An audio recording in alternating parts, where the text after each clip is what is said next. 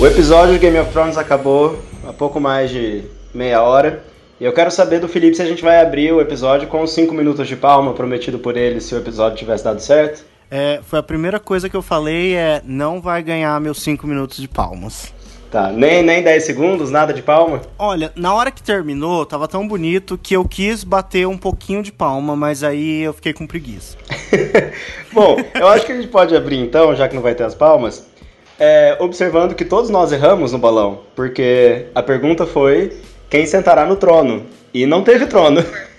não tivemos trono, mas nós tivemos duas pessoas que chutaram Bran. Vocês lembram quem foram? Eu. Isso. E o Felipe. E o Felipe. E aí, o que vocês acharam desse resultado? Quero ouvir um por um as impressões gerais do episódio final e desse resultado do trono.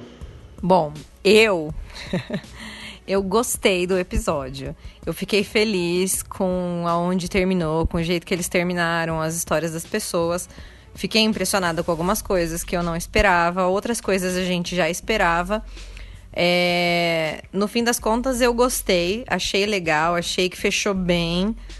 Mas, porém, entretanto, todavia, eu não gostei do caminho que foi feito para chegar até onde chegou. A temporada foi conturbada, realmente, foi difícil de engolir, mas falar sobre fechamento da história, como que, que ficou os personagens, a história de cada um deles, gostei, achei legal, achei coeso, tô feliz. Eu fui um dos que chutei Bran, mas é, não significa muito que eu tenha gostado. É, no, no áudio, no, no podcast passado, eu falei que tipo, pensava ele, sei lá, um primeiro-ministro, a um cargo assim de poder, mas não sei, não sei, não, não, porque assim, foi muito um chute pensando que tava faltando um payoff pro Bran.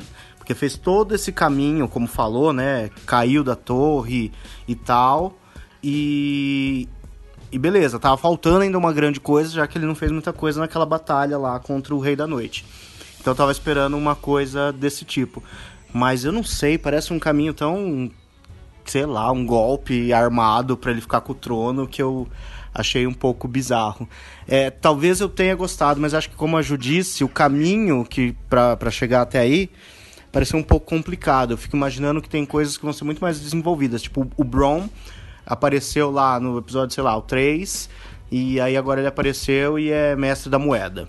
É, até acho interessante pensar esse, esse, personagem chegando nesse lugar, mas, por exemplo, eu imagino que no livro você vai ver muito mais do Bron e como ele chega lá. Ele é um personagem interessante e, e, e deixou aberto, assim, pra.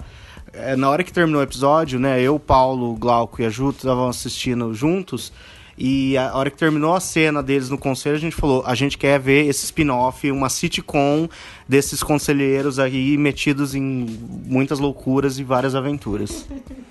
Bom, é, no geral, gostei, achei interessante. Eu concordava com, com quando o Felipe tinha me explicado porque ele achava que devia ser o Bran, que é mais ou menos os motivos que o Tyrion falou, né? Ele sabe toda a história e, e, e tal. Eu concordo, acho que isso dá um bom rei, porém. É, eu acho que foi o maior golpe da história dos Starks. Os Starks são os novos Targaryen. É, ele ficou com. A Sansa ficou com o norte, porque o irmão dela era o outro rei, né? Então ela virou rainha e aí é fácil, né? Meu, meu irmão tá cuidando dos outros reinos, ele me deu um reino. Tipo, ah, ok, valeu, né?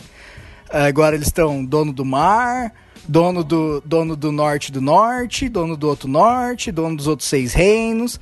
E essa história assim do Bran, ah, eu não queria ser rei, mas vim aqui para isso. É. Tô, tô aqui esperando, pra, tô sentado aqui, tava só esperando alguém me chamar.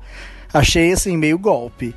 Achei que foi planejado aí desde o, esse, esse Third Eyed Raven aí, tá há anos esperando esse momento dele. Então, fiquei feliz, mas fiquei triste, mas fiquei ok, assim, achei válido. Mataram a Daniela. Mataram a Daniela. Acho triste pelo personagem dela. Não tinha muito o que fazer. Eu sempre quis que ela fosse embora de Westeros e falasse: Ah, eu não quero nada disso aqui pra mim que foi o que ela fez, né? Mas só o corpo, sem a alma. Mas é isso aí. Só aproveitando um gancho no que o Paulo acabou de falar, Nos últimos vários episódios, toda vez que alguém falava Bran, ele corrigia e falava: Não sou mais o Bran, sou o Corvo de Três Olhos. Aí chegam lá: Não, você é o Rei Bran, o quebrado. E ele fica quieto e de boa. Então, assim, já não sei nem mais quem tá naquele trono. Se é o Bran, se é o, o Corvo de Três Olhos, quem que é que tá por trás do, do menininho da cadeira. Olha, é, eu achei o episódio muito melhor do que a média da temporada. Achei que a temporada hum, atrapalhou bastante assim o caminho da série até aqui, mas o episódio final não foi assim. Achei que foi um bom episódio. Queria ter visto mais coisas nesse ritmo e aí naturalmente isso teria tornado a série mais longa e tudo. É, fora o trecho de especificamente o Bran ser o, o rei dos seis reinos, né?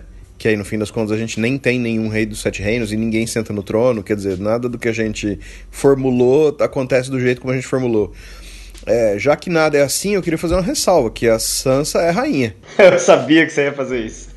Mas, enfim, não, não é mentira, a Sansa é rainha. É, e é, acho até que isso é um, uma, uma conclusão melhor, porque ela o tempo inteiro ela estava preocupadíssima com o norte, com as questões do norte, com o povo do norte, e ela aprendeu, né, ela foi treinada para isso, quer dizer, ela, ela tem o, a conclusão de jornada que ela precisava. Não acho nem que vou dizer merecia, ela, ela precisava disso, acho que ela viveu em função disso a vida inteira. E ela chega nesse ponto, quer dizer, e aí, assim, o que me surpreendeu de todas as coisas é, que aconteceram, que mais me surpreendeu, porque a gente foi vendo aqui, eu, eu fui meio reconhecendo várias coisas que eu tinha imaginado, outras tantas que eu tinha achado possível, né? Tipo, o John matar a Daenerys. Não achava que ia acontecer desse jeito no episódio final, mas já tinha formulado essas hipóteses e tal, então não me surpreendeu. Até a hora que eu vi ele entrando na sala do trono, eu tive muito um, um insight assim de que teria sido uma, uma revisita à cena do, do Kingslayer, né? Do, do Aerys e do Jaime. Porque acabou de acontecer, o cara tá no trono e aí chega o, o Jaime, né? Impede ele de fazer pior do que ele já tinha feito. E aí ele é surpreendido pelo Ned, né? É, e aí tá muito óbvia até nem comentei com eles antes aqui da gente começar a gravar, mas tá bem óbvia a adaga que ele tá na cinta, né? Porque ele tá com a espada e a adaga, uma de cada lado. Até na hora que aconteceu, o Paulo falou assim: Ah, ele, ele pegou a espada. Eu falei: Não, é com a direita, ele pegou a adaga. Eu tava bem de olho naquilo já. Então tava tudo, né? Meio encaminhado tal. Agora, o John, rei pra lá da muralha, é uma coisa que eu não tinha imaginado. Isso me pegou meio de surpresa, assim. Porque ele, ele chega com todo um status, pompa, circunstância, né? E já, tudo bem. O próprio Felipe falou que, ah, ele já tinha ouvido várias vezes do Tormund, você tem o verdadeiro norte, né? Você é, faz parte do nosso povo. É meio essa conversa, assim, que, que dava esse... puxava para esse lado, né? E o Ghost, que finalmente, né? Ele recebeu um carinho, coitado. Precisou quanto tempo para isso acontecer, né? Então, tudo isso, assim, já, a gente imaginava que ele pudesse né, voltar até a muralha ou então as pessoas da muralha descerem. Agora, ele passar pro lado de lá, realmente eu não tinha enxergado desse jeito aqui, que ele ia, que ele ia voltar um outro Mance Raider. Eu achei bem curioso que na hora que eles começaram a decidir quem seria o próximo rei ou rainha, todos os nossos palpites em algum momento pareciam plausíveis, né? Até o Sam começou a falar ali e propôs um, uma proto-democracia ali. Achei bem engraçado o jeito que eles deram risada da possibilidade disso acontecer naquele momento da história, mas pelo menos colocaram isso lá. De fato, Sansa achei que justo, né? Dentro do, do que ela precisava, concordo com você, Glauco. Mas eu ainda defendo que, pelo critério do Tyrion, é, que histórias são fortes e acabam ficando, o Sam, por tudo que a gente falou no, na, na, primeira parte, né? De, dele ter matado o White Walker, dele ter descoberto várias coisas, a cura, a, o, o, rei legítimo, eu acho que ele valeria também como, como rei. Mas ok, eu, eu acho que essa parte até. É, eu, eu fiquei um pouco confuso, não, mas eu fiquei bem incomodado como eles resolveram algumas coisas, tipo, muito rápido, assim, mas ok, eu não sei o que sugerir no lugar, né? Só entrando no meio aí, todos menos o Edmure, né? que dá licença. Ah, sim, é. Senta, tio. O, o, o que eu achei que ficou muito estranho assim foi a, a, o comportamento do Verme Cinzento ali, né? Ele parecia ter o controle, mas ao mesmo tempo deixou todo mundo decidir e o Tyrion que estava ali como um prisioneiro acabou virando o, o líder ali da, daquela reunião. Acho que ficou bem, bem confuso, mas ok. Eu, acho que o lado bom da temporada ter entregue maus momentos é que a gente não se incomoda com alguns que não são tão maus assim, né? É, mas, no modo geral, eu achei, Felipe, que no, na parte 1 você disse que uma forma de redenção era ter muita falação. E teve. Eu acho que nesse ponto o episódio foi, foi bem sucedido. É, então, também achei a hora que teve muita falação, por incrível que pareça, né? A gente teve um episódio aí depois de Game of Thrones, teve uma morte só, né? Que a gente contabilizou nas câmeras, que foi da Daenerys.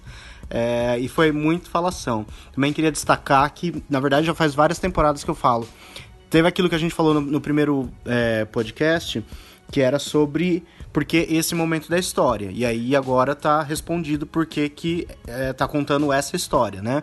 De você vai ter reis que não vai mais passar pro, pros herdeiros, o trono, que sempre vai ser decidido. É...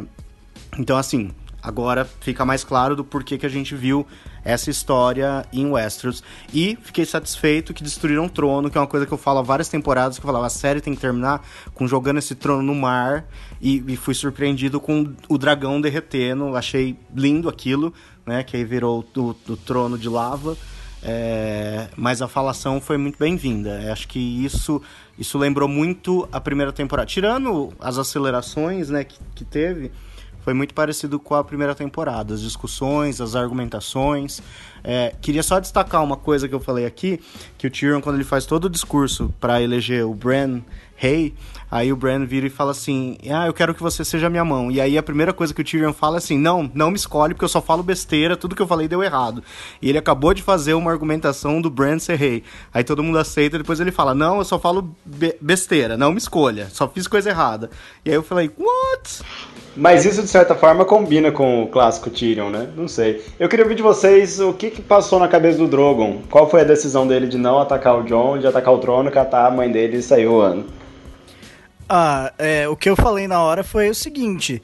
É, não foi o John que matou a Daenerys, foi o trono que matou a Daenerys. Foi a loucura dela, a, a, a obsessão dela pelo trono.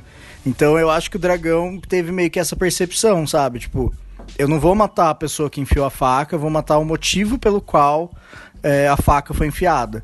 E aí ele fez, eu já queria que o Drogon derretesse o trono, eu achei que a Daenerys ia mandar, quando eu ainda tinha fé na Daenerys, mas agora eu votei no Amoedo.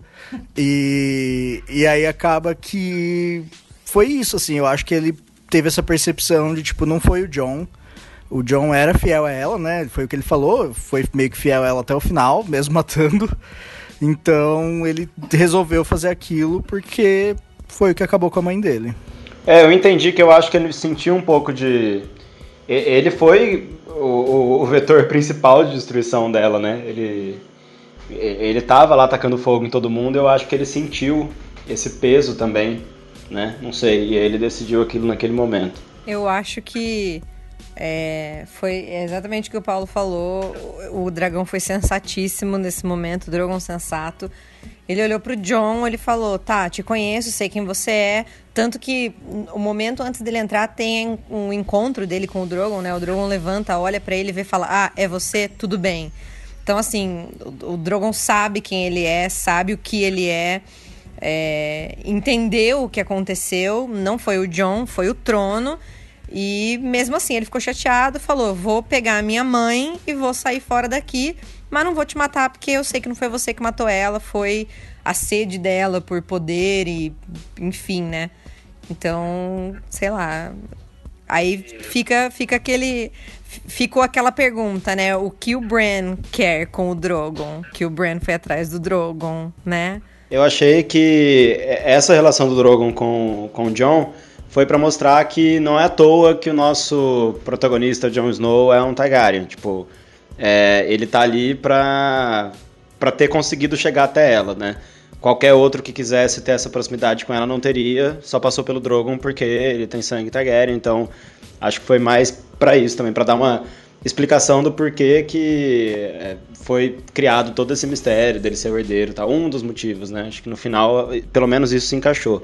É, no fim eu acho que o Tyrion também passaria por ali, porque o Tyrion já teve uma, um relacionamento com os dragões também, né? Mas, enfim.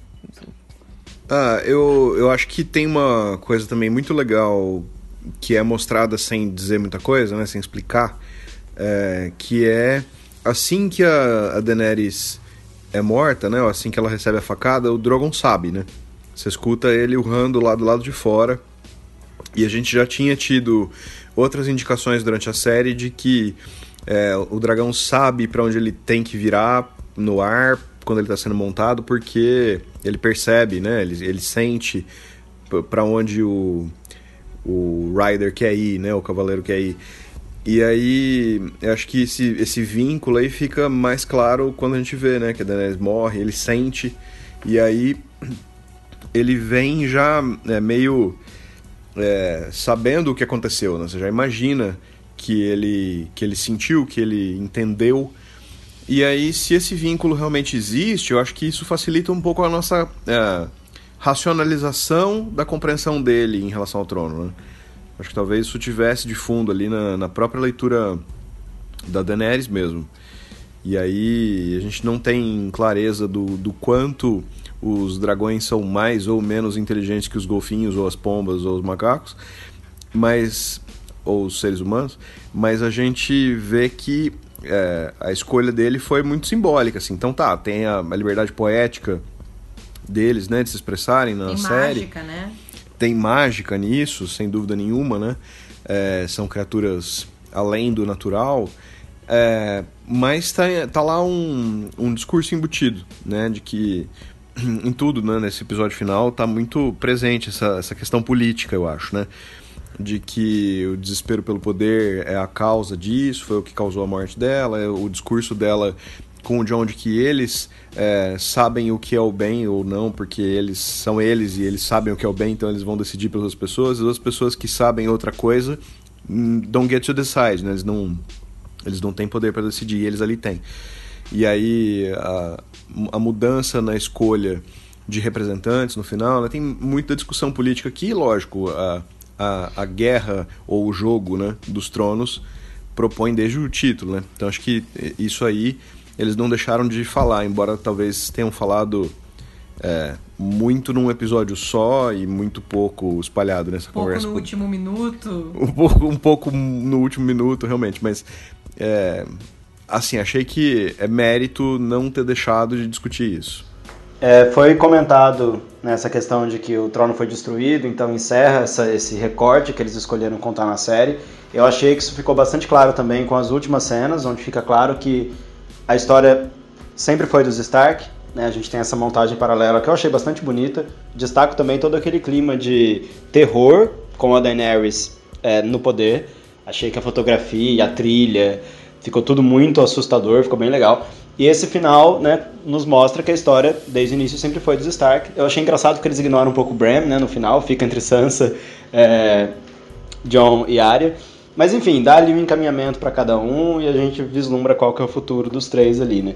E eu queria, a partir disso, ampliar um pouco a nossa conversa, sair um pouco desse último episódio e englobar a série inteira. Puxar alguns pontos. A gente tem falado aqui principalmente da narrativa. Eu queria que vocês comentassem a questão do desenvolvimento de personagens. No modo geral, vocês estão satisfeitos? Nossa, que saia justa, hein? Assim, depende. Até um certo ponto, sim. Volta naquilo que eu falei no episódio anterior. Eu acho que eles desenvolveram os personagens de uma forma legal até certo ponto e é, aceleraram esse desenvolvimento para chegar onde eles queriam chegar. Então, teve coisas que eu espero que o livro desenvolva melhor, como já desenvolveu, né, até agora, com o que a gente tem, porque são coisas muito profundas que o livro com certeza tem muito mais tempo para fazer isso. Eu acho que se chegar no mesmo ponto no livro, com o tipo de desenvolvimento que tem, eu vou ficar feliz, eu vou estar tá ok com isso. Eu acho que é, é, culminou numa coisa que faz sentido, não acho que foi uma coisa que, nossa, não, nada a ver isso. Fez sentido, ok, com a história deles, tudo. Mas eu acho que faltou esse desenvolvimento da parte do meio pro final. Eu acho que aonde chegou. É, faltava um pouco ainda da gente entender um, alguns motivos e algumas outras coisas que eles até tentaram explicar nesse último episódio, mas é, é a gente já estava assistindo há muito tempo e a gente seguiu essa temporada assistindo, esperando isso, entendeu? Então eu acho que, assim, chegou num final que eu concordo, mas que eu concordo não, né? Quem sou eu? Mas chegou no final que eu achei legal, mas que faltou realmente parte desse, desse desenvolvimento. É, a, a, inclusive o John ser rei para lá da, da muralha, tá, foi falado algumas vezes, o Tormund repetia para ele que ele era do norte e tal, mas falta o que a gente tem no livro, entrar na cabeça deles, entender o que, que eles estão pensando, por que, que eles estão agindo dessa forma que realmente é uma coisa que a série não ia conseguir fazer com mais uma temporada só. Então, para mim, faltou pelo menos uma temporada intermediária aí para esse tipo de desenvolvimento. Eu acho que foi muito corrido, é, o desenvolvimento ficou raso, mas é o que a gente tem, né? Eu acho que. Eu sei, para mim ficou meio que um sentimento de que parece que eu abandonei Game of Thrones. E aí, ah, vai ser o último episódio e eu resolvi assistir o último episódio. E eu não sei, parece ter um sentido nos personagens, sabe? Eu vendo, pensando isoladamente no último episódio e com o caminho que tava fazendo a série, parece algo assim que talvez é até o que eu torcia, né? Uma, tipo uma democracia é, e os reinos mais em paz e concordando. Então, acho que assim, eu acho que tem uma coerência para onde terminou, mas parece assim que perdeu um, um, um, miolo, né? Mas você vê a área que sempre foi a, a, a diferentona, que quis queria não, não tava interessado em nada disso, terminar a história dela, tipo, vou pro, pra outra história, vou pro oeste e eu quero ser a primeira a descobrir alguma coisa lá. É muito a área. É, a Sansa, você tem essa evolução de que ela era tipo uma uma futura lady que era muito mimada para ela virar tipo como a mãe dela, né, a Kathleen que por um tempo foi a senhora de Winterfell para ser a rainha. Acho que ela teve tem a competência para isso. É, o John liderando o povo também para embora, assim. É, achei que ele ficou muito mais chateado do que eu acho que ele deveria ter ficado, assim, né? Porque ele parecia muito chateado, tipo, nossa, vocês vão mandar para lá. E ele viveu tão, tanta parte lá, inclusive ele quis ir, né? No começo da série ele quer ir pra, pra muralha e tal. É... Eu acho que assim, se organizou bem, acho que termina um recorte bem do, da, disso.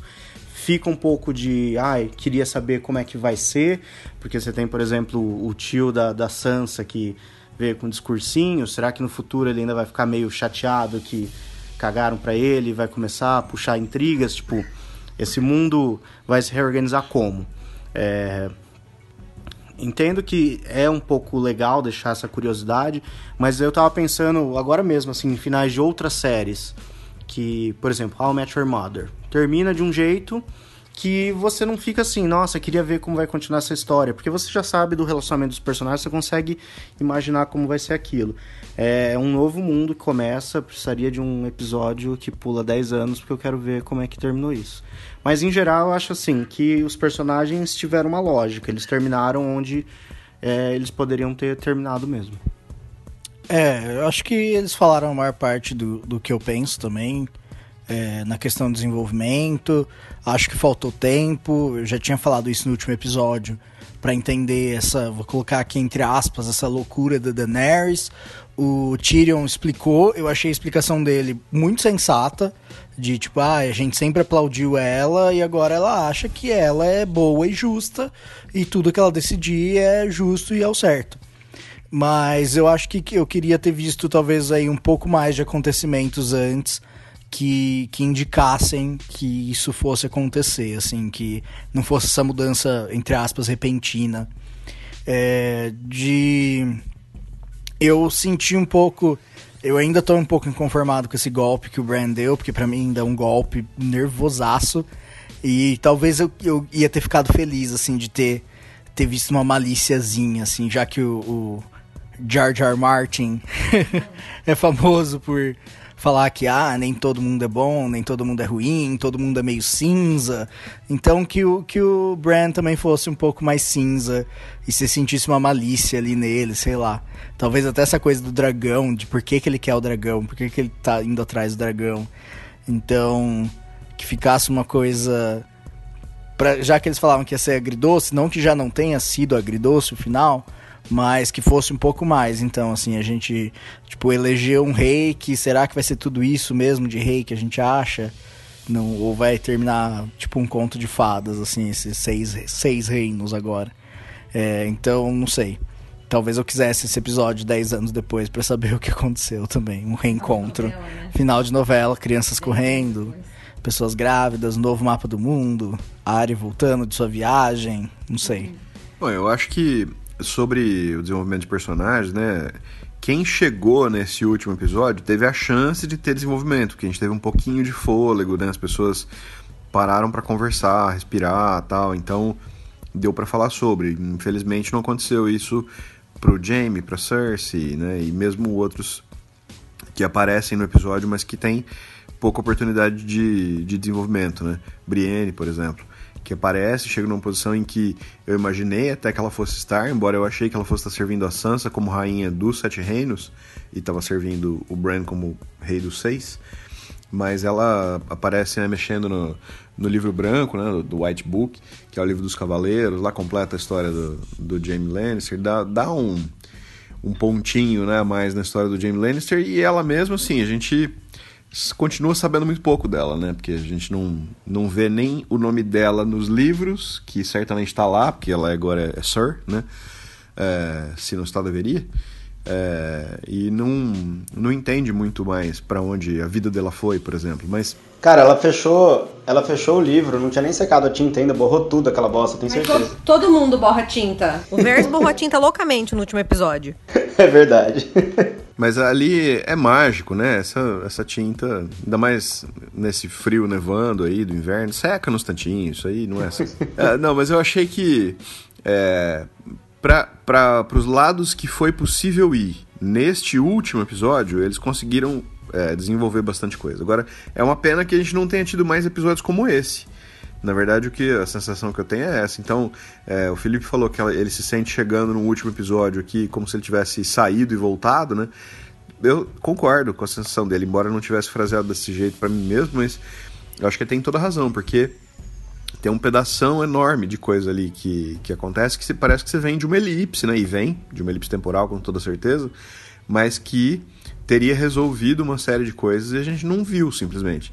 Então acho que volto no que o, Jar Jar Martin tinha dito quando ele falou que é, precisava de mais umas cinco temporadas para chegar aonde estava uh, o, o, ponto final de cada personagem do jeito como ele teria chegado.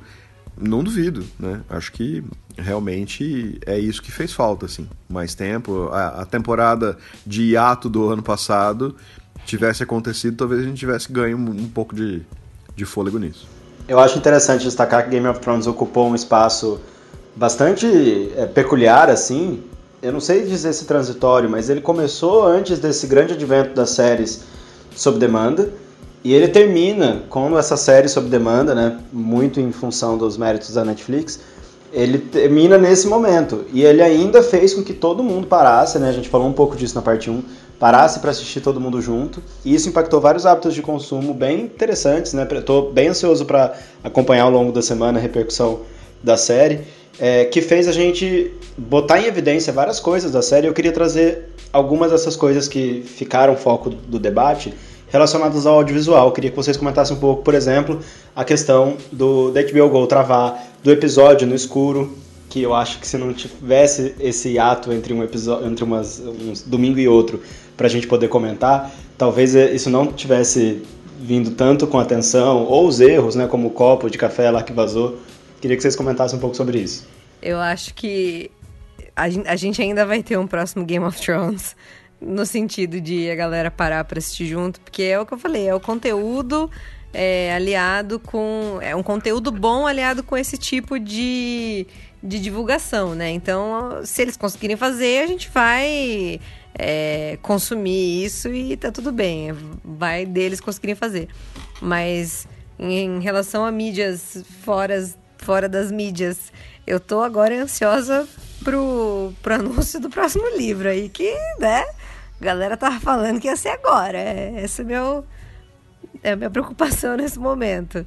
Porque eu, eu quero, eu quero saber o que aconteceu nessas entrelinhas aí que a série não conseguiu alcançar.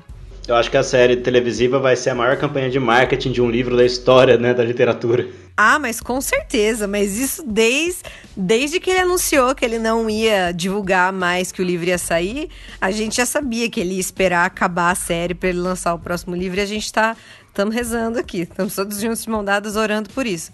Mas realmente, tipo, Todo mundo se reúne aqui em casa para assistir todo domingo. Domingo passado, esse domingo teve até mais gente que fez isso. Então é uma coisa muito interessante que fazia muito tempo que não acontecia. É, porque a gente está acostumado com Netflix, binge watching, etc. Né? Então é, é, um evento muito interessante. Tem uma coisa que eu li essa semana aí nos diversos textos que eu fui fuçando, né?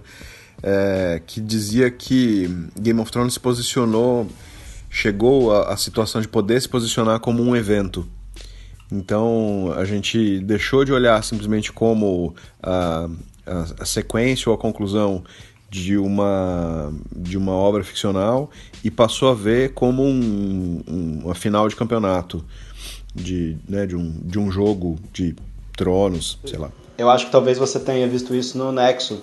E, e, se não foi lá, lá eles falam isso também, eu vou deixar a matéria aí na publicação. Eles fizeram uma matéria bem bacana falando essa questão do Game of Thrones ter virado um evento.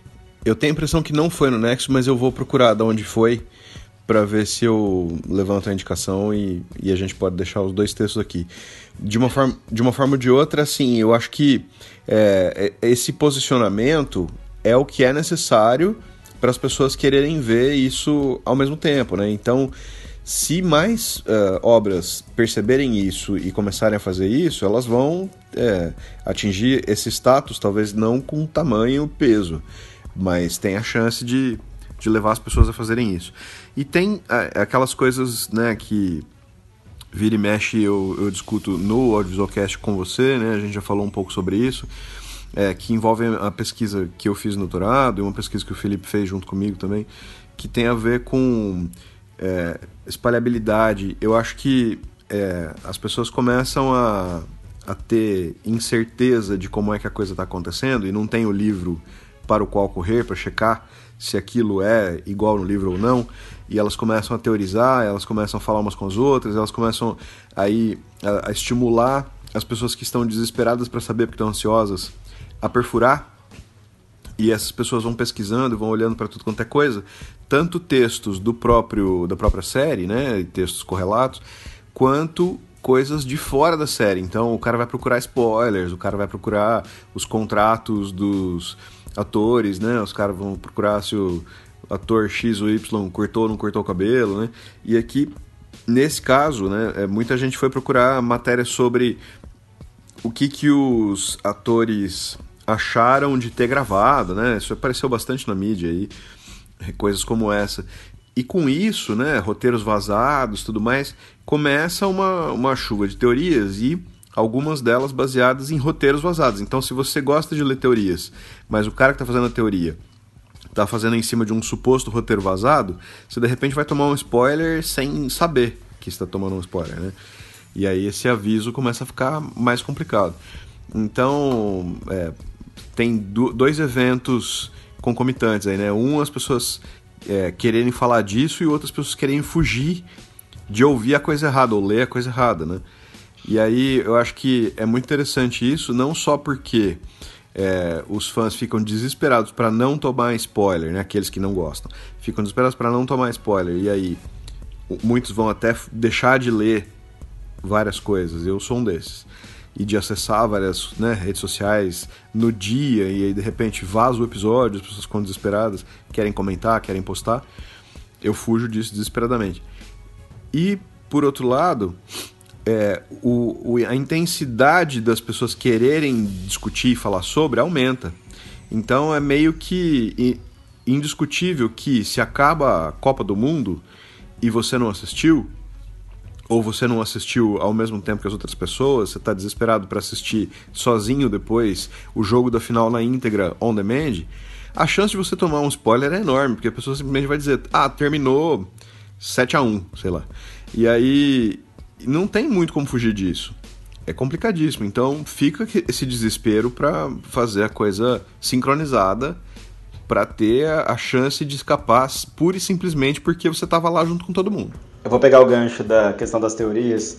Como é divertido olhar para trás. Eu já falei isso na parte 1 sobre a Cersei e o Jaime, mas vou falar de novo. Toda essa questão da Azor Ahai, do Príncipe Prometido e de tudo isso, como serviu mais como fundamento para dar pano para manga para discussões, né? Para os paratextos e todos os vídeos que foram feitos no YouTube, textos de blogs para falar de teorias, do que de fato é, deu algo concreto na resolução da série, né? Mas, enfim, estrategicamente é uma história que fornece esse tipo de, de material né, para debate, mas talvez não tenha tido essa recompensa, né? Então, acho que fica um aprendizado aí também, né? né? De ficar indo muito além do que a própria série entrega é é um risco. Só, só entrando no seu, no seu raciocínio aí do Azor Ahai, eu sinceramente acho, ao que parece para mim, né? Porque é, você entra no, no, na série, nas primeiras temporadas, aonde eles estão tentando seguir é, fielmente os livros que eles ainda têm. Com as coisas que tem dentro do livro, eles acabaram é, mordendo mais do que eles conseguem engolir, digamos assim. Eu acho que eles acabaram tentando colocar coisas do livro na série que eles não conseguiram dar o final apropriado. Então, assim, é, acredito que no livro a profecia do Azor Ahai vai ter mais importância, a profecia do Valonqar que não foi é, que não foi falada na série vai ter mais importância, acredito. É, e, e, foi uma escolha de roteiro eles deixarem isso de fora na série, porque simplesmente não ia caber aonde eles estavam chegando, eles não iam conseguir fazer. Então, assim, eu acho que foi um erro de escrita, digamos assim, é, essa parte da, das profecias. É uma questão de estrutura, de roteiro, de uma, uma coisa que está em andamento, né? Isso é. Exatamente. Isso acontece mesmo. Isso que você falou do, do por exemplo, os problemas da HBO Go. É, é engraçado porque apesar de ter os problemas, a gente não viu uma notícia assim, ah, é por, primeiro que eles estão acontecendo há vários anos, né? É, a gente fica impressionado deles gastarem uma fortuna para produzir um episódio, mas não mexe nessa infraestrutura. Você não você não tem problemas assim no Netflix, vai lançar uma série e caiu a Netflix por conta do número de pessoas que estão indo ver. Talvez talvez não chegue também a esse número que deve ter chego Game of Thrones. Mas você não viu uma coisa assim, ah, por conta dos problemas na HBO Go aumentou o número de pirataria. Tipo, as pessoas continuaram lá, é, e eu não sei, fico até pensando assim, se é bom para eles, porque dá problema, as pessoas vão lá no, no, no, Twitter, vão colocar hashtag Game of Thrones e o número vai subir, e, e nisso vai carregar várias outras coisas. Então, não sei até que ponto os problemas da HBO Go não servem também como números para a própria HBO. Tipo, deles verem o quanto de pessoas estão assistindo, que estão comentando. É, acho estranho eles não terem melhorado essa situação, né? Que ela se repetiu já faz algumas temporadas e não teve solução nenhuma. Tem uma outra questão da, da, dessa parte técnica que eu penso muito assim. É não vamos gastar dinheiro para consertar isso, porque as pessoas vão dar um jeito de assistir, elas vão reclamar, mas vão assistir, e eles não sabem quando eles vão ter o próximo Game of Thrones. Então, por que, que eles vão investir um monte de infraestrutura do, do, do aplicativo, do negócio, para esse domingo todo mundo conseguir assistir, e domingo que vem vai ter cinco pessoas assistindo HBO? Então, eu acho que também tem uma questão econômica, assim, tipo, ah, galera engole aí, assiste do jeito que tem. Eu não tô falando que é assim que deveria ser, não deveria. As pessoas estão pagando por um serviço, elas deveriam ter um, bom serviço. Mas eu acho que tem muito disso, assim, eles não sabem se isso vai acontecer de novo, então não tem por que investir agora e depois não, não ter motivos. É... Todo mundo aqui falou bastante de, de outras coisas, então eu vou falar também da, da parte técnica que você falou do, do episódio 2. A gente já discutiu todo mundo aqui sobre isso. Do episódio 3, aliás, né? É, sobre Tá Escuro. E, e assim, quando a gente terminou o episódio, eu até falei. É, aquele tipo de ação não é o meu tipo de ação favorito no geral, porque eu gosto muito de ver e entender muito bem as coisas que eu tô vendo. Porém, é, foi uma escolha, foi claramente uma escolha, foi feito pra gente se claramente, sentir como se... Claramente, é, claramente não é a melhor palavra para você usar nesse momento. É, né? Foi escuramente uma escolha de que a gente não entendesse o que estava acontecendo direito, porque é como os personagens estavam se sentindo. Eles também estavam lutando numa noite cheia de névoa, com uns foguinhos pra lá e pra cá, que, que desce pra, pra, que dava pra, tipo, enxergar alguma coisa. E eles também estavam perdidos, desesperados, e era essa sensação que a gente deveria ter. Que a gente ficasse perdido, desesperado. É que as pessoas não entendem, as pessoas esquecem que audiovisual também é arte. Que não é simplesmente o. Você tem que pensar um pouco além da coisa, assim, tipo, tá ali. É, é para causar uma sensação, é para causar um impacto. Não é tudo para você ver e, e tudo fácil e Não é pra agradar todo não é pra agradar todo mundo também, igual eu falei, não é meu tipo de ação favorito, mas eu achei ótimo. Achei que foi a escolha perfeita e fizeram certo pra causar a sensação certa. É, inclusive a cena dos Dothraki com, com os foguinhos lá, que eles vão correndo e os fogos vão apagando, foi uma solução maravilhosa. A cena é bonita. É, você entende o desespero ali de ver aquilo. E eu vi gente falando assim: pô, fiquei esperando pra ver a guerra com os Dothraki. Ah, amigo, tipo, desculpa, você não sei lá, você precisa estudar mais o seu audiovisual. Não digo estudar no sentido. Dando carteirada. É, tô- dei uma carteirada aqui. Não digo estudar no sentido de estudar mesmo, mas vai assistir mais coisas. O mundo é assim, tem cenas bonitas que significam muita coisa só porque elas não são do jeito que você quer, pô. É, então acho que tem toda essa questão técnica. Eu não vi problemas nisso. Ah, do copo. Esses erros acontecem, inclusive acho que já aconteceu em outras temporadas, coisas parecidas, é que as pessoas estavam um pouco mais críticas nessa temporada. É feio? É feio, mas Inclusive aconteceu uma coisa muito estranha nesse episódio também, que é o John passar pelo verme e falar que tá indo ver a Daenerys e aí ele chega lá, o verme já tá lá e ele tá chegando ainda, né? Então que volta que ele foi dar pra chegar até a Daenerys, ele se perdeu na cidade. Teve mais um erro também, que, que foi que a gente comentou. A área. Ah, a área. A gente termina o episódio anterior com a área fugindo em cima do cavalo, ela chega a pé no portão. Tipo, o cavalo morreu. Eu queria saber mais sobre esse cavalo. Ele é importante. Ela chega a pé e tá lá, na- e tá lá dentro ainda, né? ela nem saiu. Não, sobre o que o Paulo falou da, da escolha do episódio ser escuro, inclusive eu tava assistindo essa semana uma entrevista com o Keanu Reeves sobre o John Wick, o próximo que falou, e ele tava comentando sobre o diretor que fez o John Wick, e ele falou que é um diretor que ele gosta de fazer as cenas de lutas de forma que você enxergue e que você entenda exatamente o que tá acontecendo. Que é uma coisa que você vê muito que é a escolha de cada diretor. Tem filme que você assiste com cena de luta que você simplesmente não sabe o que tá acontecendo, não sabe quem tá batendo em quem, não sabe de nada. Exatamente. Ou, tipo, sei lá, Dunkirk. Você não, você não enxerga nada, é desesperador. E então, assim, são escolhas, realmente. Foi a escolha que eles fizeram. Eu não acho que é uma, uma falha, que nem todo mundo ficou falando, ah, o episódio ficou muito escuro, não deu pra enxergar nada. Não, foi uma escolha que eles fizeram deliberadamente pra ser escuro, pra você enxergar. Eles até falam no, no Inside da. sei lá o que.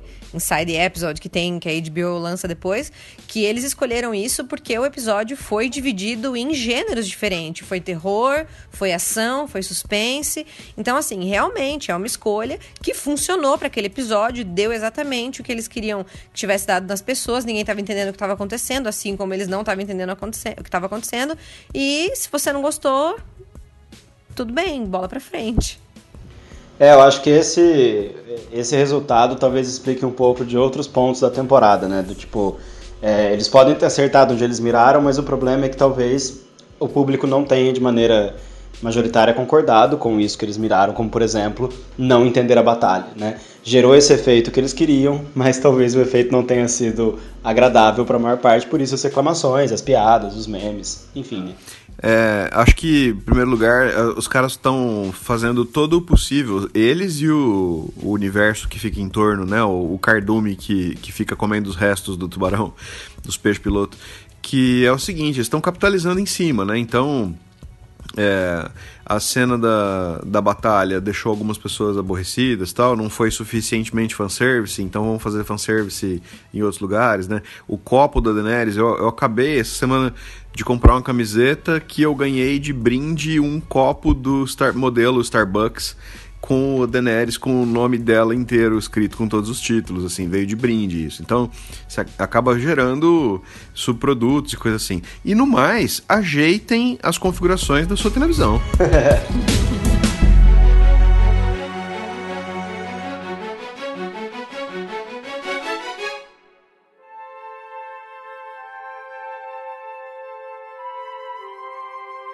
Vai passar 10 anos. Daqui 10 anos, do que, que vocês querem lembrar de Game of Thrones? No que, que vai marcar é, o coração de vocês essa série que a, que a gente acompanha por tanto tempo, né? O que, que vocês querem lembrar dela? Ah, eu não quero nem lembrar muito bem, não. Eu quero estar tá já assistindo a próxima série, que vai ser o próximo Game of Thrones, e falar assim: Nossa, você lembra aquela outra série, Game of Thrones? E tá assim, comparando, tipo ah, mas Game of Thrones. Tipo, igual eu faço Game of Thrones Senhor dos Anéis, assim. Eu gostei muito de Senhor dos Anéis na época. E aí hoje em dia eu falo assim, ah, mas Senhor dos Anéis era um pouco lento, eu acho. Eu não consigo mais assistir os filmes do mesmo jeito que eu assistia antes. Tudo mais. Então eu quero ter um novo Game of Thrones, assim, que vai me fazer esquecer um pouco. E acho que vai acontecer, vai acontecer fácil, inclusive. É, eu acho que daqui 10 anos eu vou estar falando, nossa, você viu, tá saindo o último livro da, daquela série, como é que era que passou na HBO? Que, que teve aquele final. Acho que, vai, acho que vai sair. Ele falou que vai sair esse ano, em 2029. É, não, mas acho que o que eu vou pensar é, é, que eu vou lembrar muito é dos diálogos. Eu acho que teve diálogos fantásticos na, na, na série, de vários personagens diferentes. Eu acho que, tipo, é, tem coisas muito boas ali, tem, tipo, muitas analogias, metáforas muito inteligentes. Eu acho que é, a, a, primeira temporada, ela hoje já é uma coisa que me marcou muito, tanto que é uma que eu comprei o Blu-ray, tipo, a única temporada que eu tenho que eu comprei porque eu terminei de assistir, eu, eu tinha baixado na época, não tinha HBO, aí eu comprei o Blu-ray, aí eu assisti com meu pai, depois assisti com o Paulo de novo. Então, assim, é uma temporada que eu assisti muito, porque acho que ela carrega ali muito do que ia vir a ser Game of Thrones, eu acho que ela marca, que, tipo, os jogos, é uma coisa meio um thriller, meio espionagem e traição e reviravolta, então, acho que, assim, se for pra uma coisa que eu vou lembrar vai ser o sentimento que eu tenho com a primeira temporada, que é ver como começa com aquelas famílias todas felizes e onde termina a primeira temporada. E acho que esse é o sentimento da série, que você tinha ali um, várias idealizações dos personagens, de mundo que eles tinham e como o mundo se apresentou para eles e eles foram mudando. E eu acho que isso é muito a gente mesmo que tem várias idealizações de como vão ser as coisas e ao longo do caminho você vai quanto mais você sabe, né, conhecimento acaba sendo uma maldição e foi para muitos deles, né? Veja John. É... Então acho que isso vai ser uma coisa que vai ser muito marcante para mim. Foi uma série assim que primeira temporada, 10 episódios, e eu, eu terminei assim, meu Deus do céu, preciso de mais disso. Isso que o Fê falou foi muito o meu sentimento quando eu estava lendo o primeiro livro. Eu peguei o primeiro livro para ler sem saber que eram vários livros então eu comecei a ler e achei muito legal e começou a chegar no final do livro e eu comecei a ficar chocada que eu pensava, gente, tá acabando esse livro e não vai acabar, não, a história ainda tem que continuar. E aí que eu fui descobrir que eram sete livros, na época eles só tinham lançado três, alguma coisa assim. E a, a, a série começou quando eu já tinha lido, acho que dois ou três livros, se eu não me engano. E é uma coisa que é muito difícil para mim, é separar a série dos livros, porque eu comecei com os livros muito antes da série resolver sair. E, e é difícil para mim separar. Então eu acho que eu vou lembrar muito mais da história dos livros do que da série. É, tirando o fato da história, a série foi muito bonita. Os, as primeiras temporadas que seguiram o livro muito bem. É, é uma coisa que vai ficar no meu coração por motivo de eu ter gostado muito dos livros. Vamos ver se vai sair os próximos dois, se a gente vai conseguir terminar essa história, onde que vai, é, qual vai ser a diferença. É o que eu falei, eu espero conseguir ler nos livros o que para mim ficou faltando na série, esse miolo entre da onde a gente saiu e para onde a gente chegou, é uma coisa que, que com certeza vai me marcar é, muito assim que eu terminar de ler, de ler os livros se eles saírem. Mas é uma série que eu gostei muito. Eu assisti duas vezes, assisti uma vez sozinha, depois eu, eu assisti é, com o Marcelo de novo para ele poder assistir e não não, é, não foi uma coisa chata, tipo, nós vou ter que assistir de novo. É muito gostoso de assistir o caminho onde eles vão e todos os, os esquemas e os plots e a política de um povo, de outro. E assim, relendo os livros é, é muito mais gostoso, você acaba prestando atenção em muito mais coisas. Então acho que é uma coisa que vai me marcar assim é realmente isso. É eles transferiram para mídia uma história que eu gosto muito, que eu já gostava muito antes de ter a série. Então é, acho que é isso que vai me marcar realmente, a história que eles conseguiram transferir para outro meio e eu fiquei feliz, eu gostei, eu achei legal, porque tem muitos livros que a gente lê que a gente fica pensando, nossa, que legal, seria uma série, um filme, é, seria muito legal, e isso aconteceu. E assim, apesar de suas falhas. Fiquei feliz, estou feliz, estou realizada, um pouco chateada porque acabou, um pouco chateada do jeito que acabou, de ter faltado algumas coisas, mas estamos aí esperando pelos livros, vamos ver o que, que vai acontecer. É isso aí.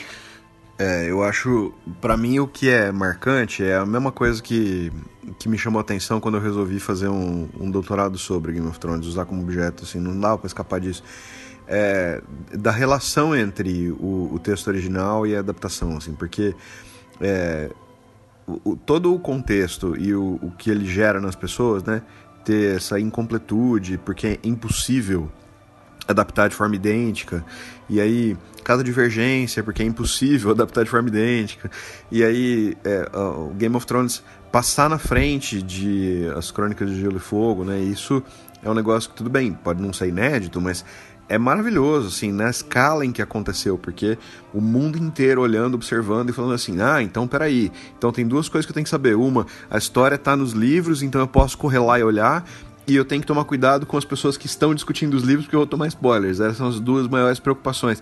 E aí, de repente, é, isso deixa de fazer sentido, né? Subverte completamente a lógica, a, o adaptado passa na frente do original. E aí você começa a, a ficar na dúvida se você está tomando spoiler dos livros uhum. quando, lê, quando assiste a série, né?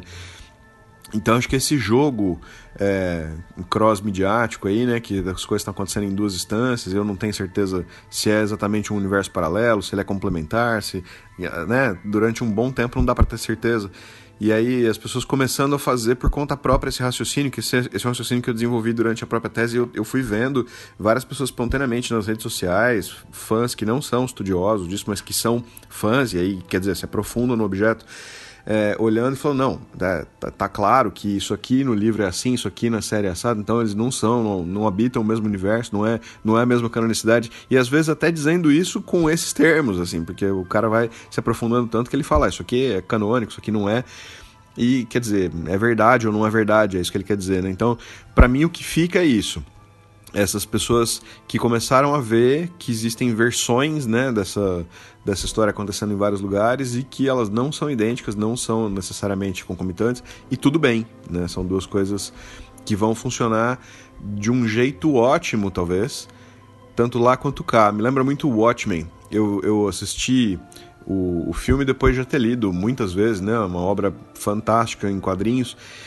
E aí eu gostei muito do filme, e aí as pessoas me perguntavam e eu dizia, o filme é fantástico, você já leu os quadrinhos? As pessoas diziam não, eu falava, sorte sua, porque você vai poder ver o filme e depois ler os quadrinhos, que é uma coisa que eu não posso fazer, porque eu já li os quadrinhos antes.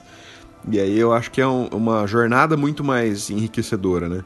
E a gente agora, todos nós, né, tendo visto a série até o dia de hoje, ainda não lemos os livros, eu espero que a gente tenha essa chance.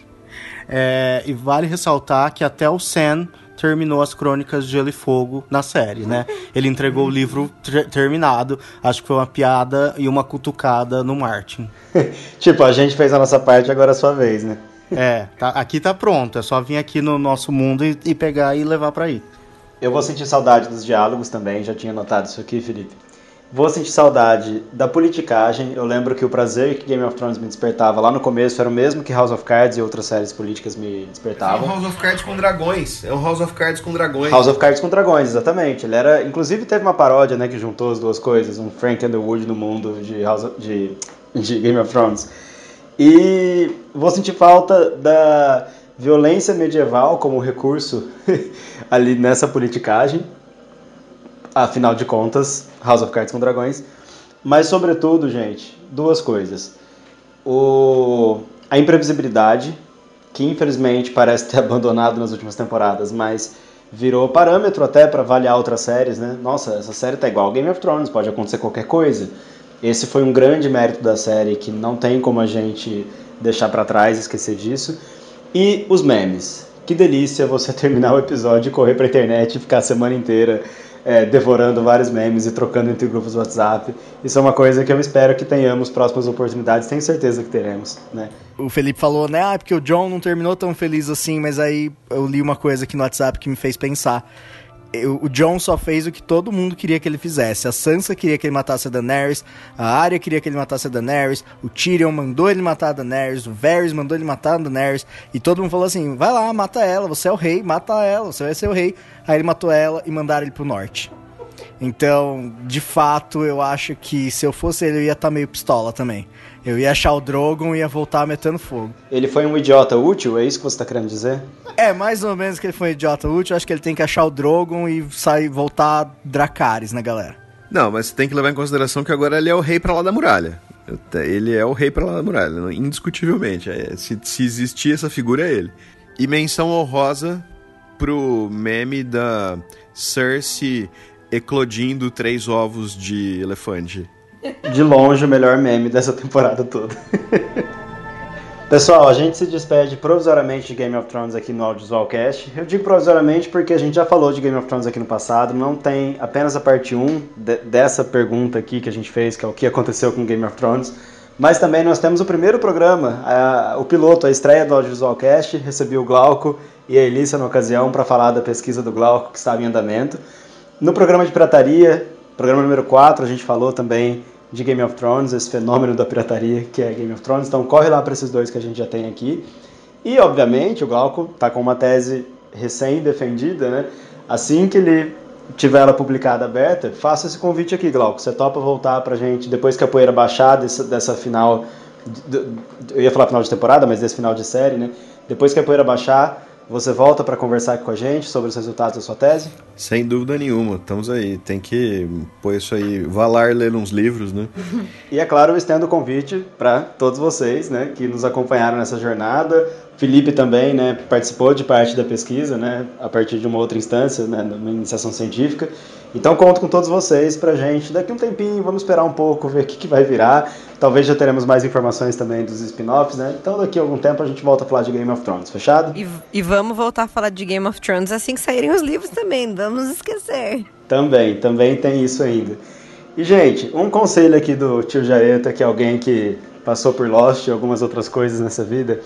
Vamos lembrar da parte boa da jornada. Game of Thrones nos trouxe mais felicidades do que tristezas, então eu fiz essa pergunta para vocês no final justamente que é o meu conselho. Vamos lembrar desses momentos dessa série fantástica em vários sentidos. Foi uma série que nos trouxe muitas alegrias. Eu acho que isso tem que ficar. Beleza? Então, até o próximo episódio, gente. Tchau. Tchau.